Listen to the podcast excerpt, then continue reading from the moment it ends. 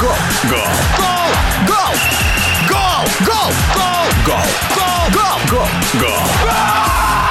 Голопом по Европам.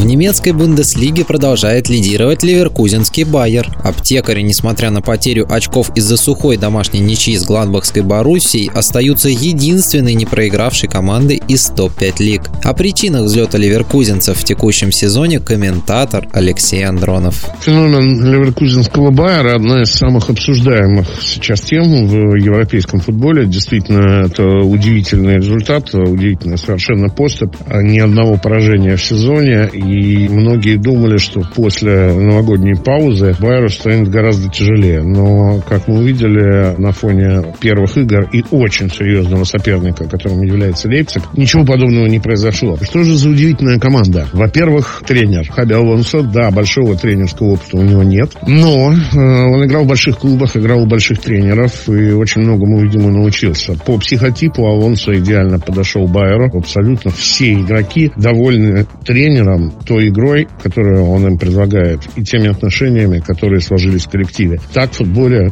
в принципе, бывает довольно редко. Это первый фактор. Вторым я бы назвал очень любопытный состав, который у Байера сложился. Состав без суперзвезд. Ну, согласитесь, что финского вратаря Градецки, чешского нападающего Шика, кандидата в сборную Германии Джонатана Та довольно сложно называть суперзвездами. Да, есть восходящая звезда, огромный талант Флориан Вирц, но пока у него еще не тот авторитет, авторитет, чтобы он как-то мог мутить воду. В Байере нет тех, кто тянет одеяло на себя. Это действительно сложившаяся такая банда, которая, похоже, готова всерьез э, идти под руководством своего командира к цели. Алексей также поделился ожиданиями от чемпионской гонки в первенстве Германии. Мне кажется, что Байер все-таки не станет чемпионом. Во-первых, с каждым днем будет возрастать давление на команду. Все больше они будут писать, говорить, и это всегда очень сложно. И в Бундеслиге мы такие примеры помним. Совсем скоро э, Байеру предстоит сыграть матч с Мюнхенской Баварией 10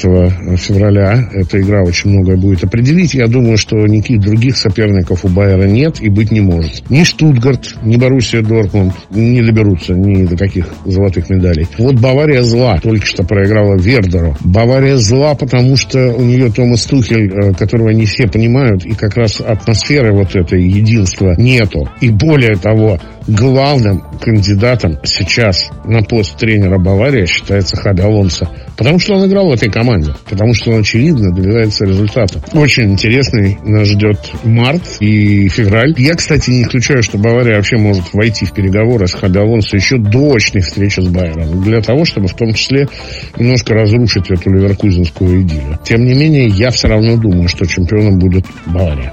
Очная встреча претендентов на титул ожидает нас уже через тур. В эфире радиодвижения был спортивный журналист Алексей Андронов. Голопом по Европам.